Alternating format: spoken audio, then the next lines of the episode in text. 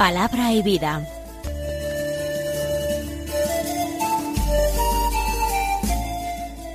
Con el padre Manuel Horta, desde Sevilla.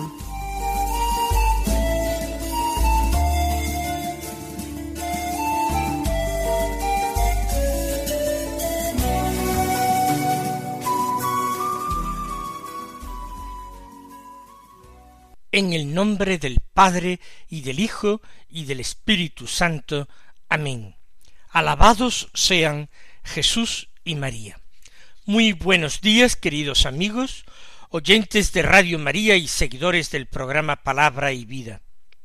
Hoy es el jueves de la séptima semana de Pascua, jueves que es 2 de junio, el mes de junio, el mes del Sagrado Corazón de Jesús, este mes en que celebramos su solemnidad, que eh, será el día 24 de junio. La Iglesia celebra la memoria de los santos Marcelino y Pedro, dos mártires de la antigüedad. Las noticias que tenemos de ellos proceden del Papa español San Damaso, que pudo conocer al verdugo de Marcelino y Pedro y escuchar el relato de su muerte precisamente de labios del verdugo. El Papa San Damaso honró con particular piedad a los mártires, embelleció sus sepulcros, los adornó con poesías escritas por él. Murieron durante la persecución del emperador Diocleciano, que tuvo lugar entre los años 284 y 305. Por tanto, con la mayor probabilidad más bien hacia finales del siglo III. Fueron llevados a un bosque y allí decapitados. Pero eh, los cuerpos luego fueron sepultados en un cementerio en Roma, en la vía Lavicana, y allí durante el tiempo de la paz constantiniana se les edificó a ambos mártires una basílica, una basílica en su honor. Vamos nosotros ahora a escuchar la palabra de Dios que se proclama en la misa del día de hoy. Como Evangelio seguimos con la lectura del capítulo diecisiete de San Juan. Ese capítulo que, como decíamos el otro día, contiene la oración sacerdotal de Jesús. De este capítulo leemos los versículos veinte al veintiséis que dicen así En aquel tiempo, levantando los ojos al cielo, oró Jesús diciendo No sólo por ellos ruego, sino también por los que crean en mí, por la palabra de ellos, para que todos sean uno como tú, Padre, en mí, y yo en ti, que ellos también sean uno en nosotros, para que el mundo crea que tú me has enviado. Yo les he dado la gloria que tú me diste, para que sean uno, como nosotros somos uno, yo en ellos y tú en mí, para que sean completamente uno, de modo que el mundo sepa que tú me has enviado y que los has amado a ellos como me has amado a mí. Padre, este es mi deseo, que los que me has dado estén conmigo, donde yo estoy, y contemplen mi gloria, la que me diste porque me amabas antes de la fundación del mundo. Padre justo, si el mundo no te ha conocido, yo te he conocido, y éstos han conocido que tú me enviaste les he dado a conocer y les daré a conocer tu nombre, para que el amor que me tenías esté en ellos y yo en ellos. Se trata de una oración de Jesús, pero una oración hecha en voz alta, porque es oración para el Padre, pero es revelación para los discípulos. En primer lugar, para los apóstoles asistentes a la última cena, pero también es revelación para nosotros que un día, a través del Evangelio del discípulo amado, del cuarto Evangelio, conoceríamos esta oración de Jesús. La hace el Señor con los ojos alzados al cielo, levantados al cielo. En ese gesto de concentración, de apartamiento de las preocupaciones terrenas, de las inquietudes materiales, con la atención volcada en Dios, el Padre de los cielos. Y dice Jesús, no sólo ruego por ellos. ¿Quiénes son ellos? Los apóstoles, esos por los que ha rezado antes, esos a los que se ha referido, que tienen el privilegio de estar allí, contemplando con sus ojos y escuchando con sus oídos todo lo que acontece en la última cena. Con razón el Señor, en otro pasaje del Evangelio muy anterior a la última cena, había dicho Dichosos vuestros ojos porque ven, y vuestros oídos los porque oyen. Lo que tantos eh, justos habían querido durante siglos haber visto y oído, el Salvador enviado por Dios. Pues no sólo por ellos ruego, sino también por todos los que crean en mí por la palabra de ellos. Es decir, por nosotros, por toda la iglesia, que es una iglesia apostólica, por todos los que crean en mí, en Jesucristo, enviado por el Padre, a través de la palabra de estos que están aquí, en la última cena, para que todos sean uno.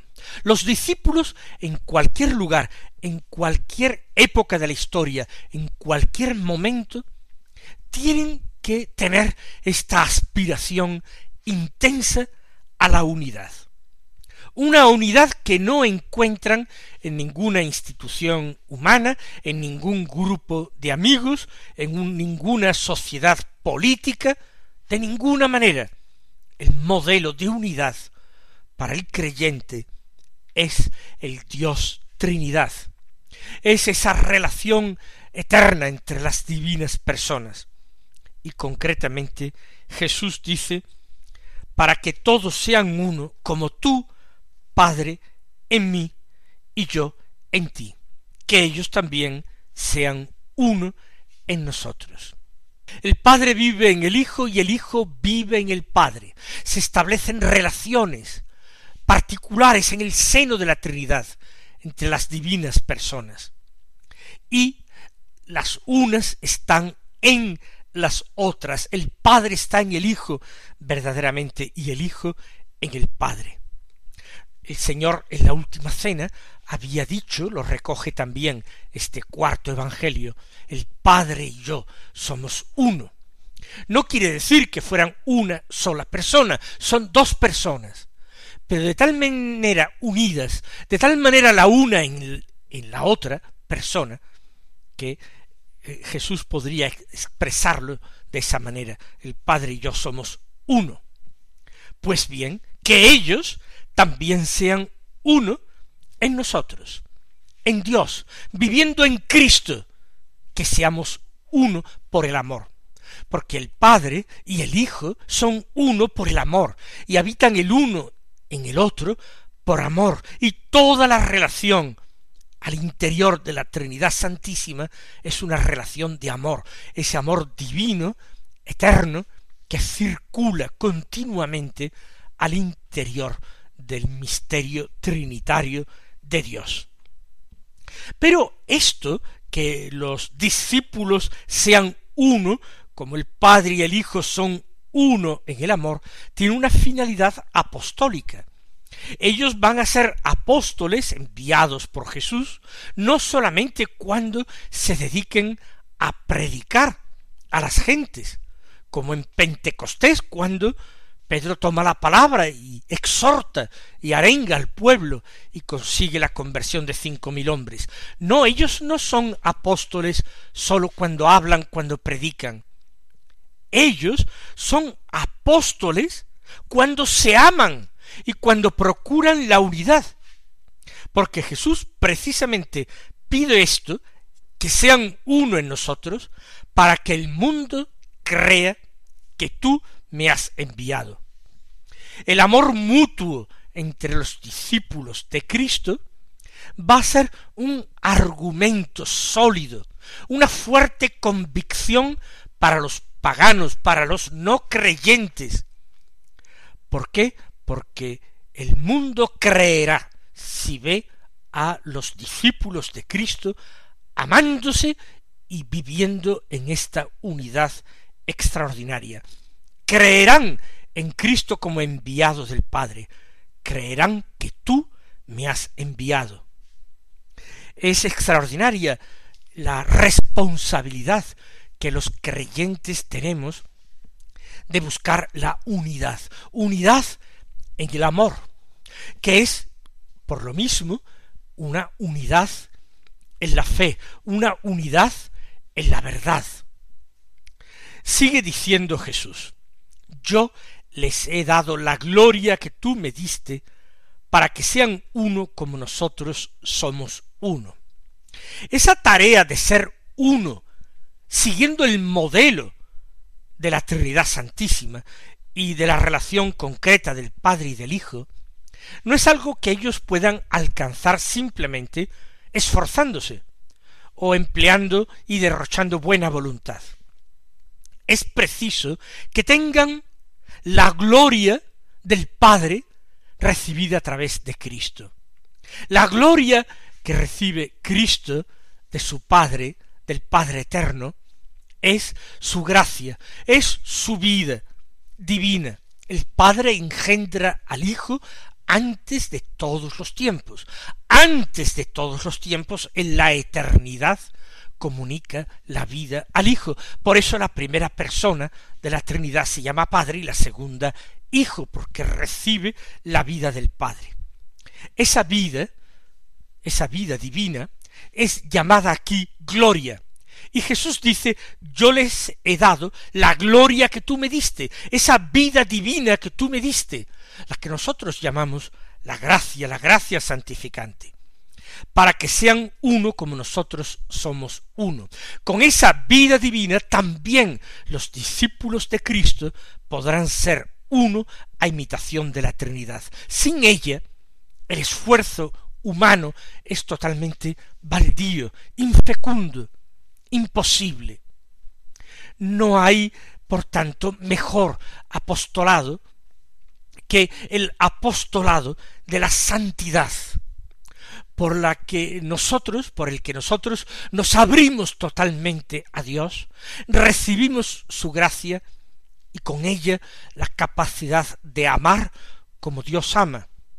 Por tanto, la capacidad de ser uno con nuestros hermanos como Dios es uno siendo Trinidad de personas. Por tanto, yo les he dado la gloria que tú me diste para que sean uno como nosotros somos uno. Yo en ellos y tú en mí. Jesús, el Cristo, en los discípulos. Vivirá en los discípulos y el Padre en el Hijo. Yo en ellos y tú en mí. Para que sean completamente uno. Fíjense la insistencia de Jesús es su mayor ambición, su mayor deseo. Es la súplica que dirige a los suyos antes de partir de este mundo. La iglesia una, única, una, que es la iglesia apostólica. Que sean uno como nosotros somos uno. De modo que el mundo sepa que tú me has enviado y que los has amado a ellos como me has amado a mí. Hay una reiteración de la misma idea. Jesús insiste en esta idea en la oración porque es importantísima, porque es una idea clave, absolutamente capital, pero añade no solamente para que el mundo sepa que tú me has enviado, sino también para que el mundo sepa que tú los has amado a ellos a los discípulos como me has amado a mí. Efectivamente, el Padre ama a los discípulos de Cristo, porque Cristo vive en los suyos, porque alienta en los suyos, porque es la cabeza del cuerpo místico de la Iglesia. Por tanto, de esta manera todos serán convencidos de que el Padre ama a los cristianos. Los ama como ha amado a su Hijo único, con el mismo amor paternal a los hijos por adopción, a los hijos que viven en Cristo.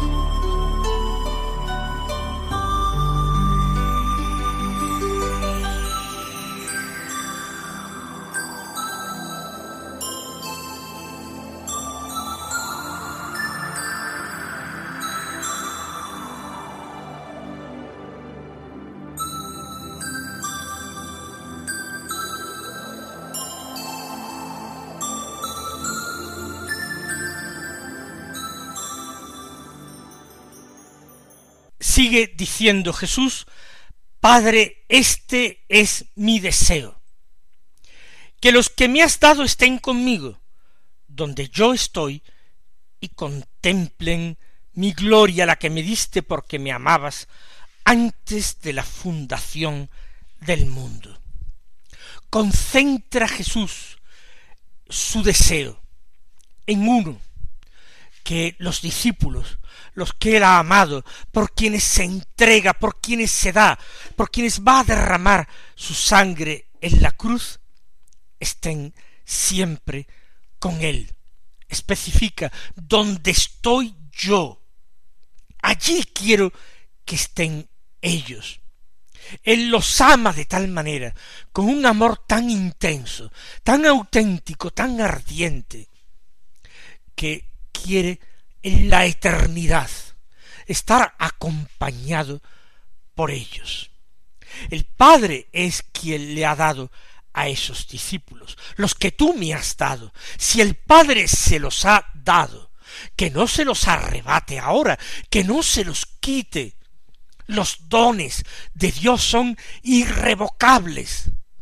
Por tanto, es deseo y designio, es voluntad del Padre, y es voluntad del Hijo, en ese perfecto acuerdo y sintonía de voluntades. Que los que tú me diste, mis discípulos, los que crean en mí, estén conmigo donde yo estoy. Es decir, en el seno del Padre, en el seno de la Trinidad. La Trinidad Santísima es nuestro hogar, es nuestra patria, es la casa paterna de la que nosotros no debemos, no podemos marcharnos. Que ellos estén allí y contemplen la gloria, la que tú me diste, porque me amabas, la vida que tú me diste, el, el poder que tú me diste sobre todo el universo, y me diste todo eso porque me amabas, porque te volcaste en mí, desde antes de la fundación del mundo, desde antes de la fundación del mundo, es decir, desde la eternidad.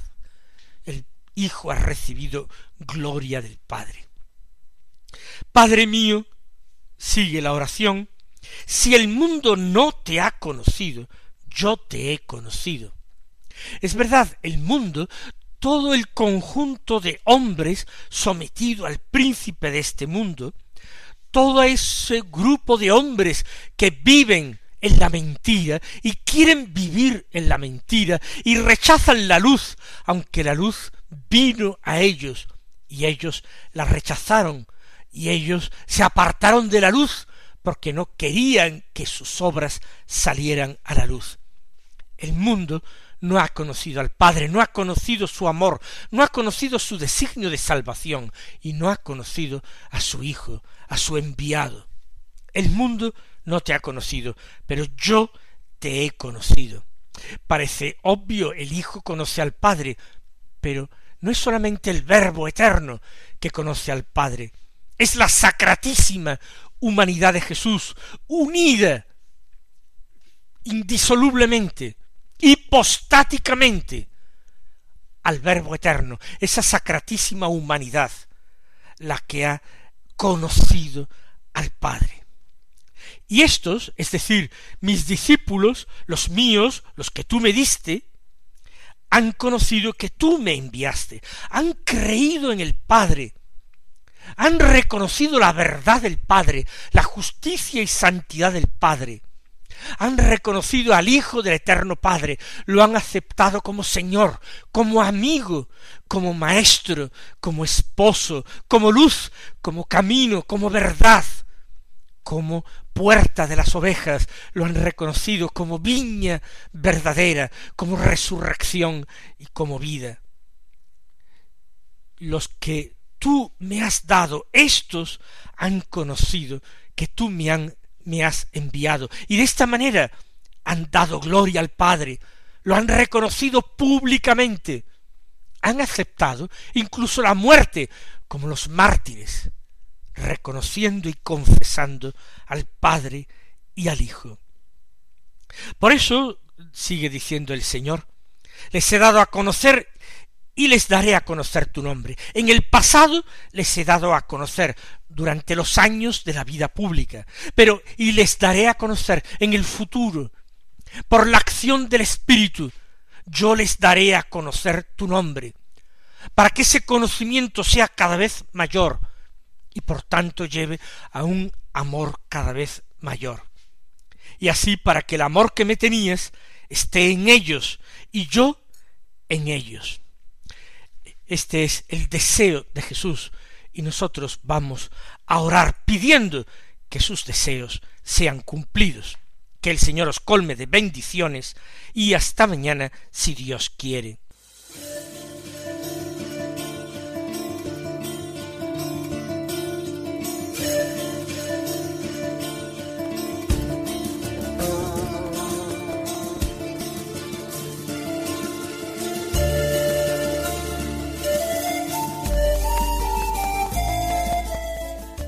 Concluye Palabra y Vida, un programa dirigido desde Sevilla por el Padre Manuel Horta.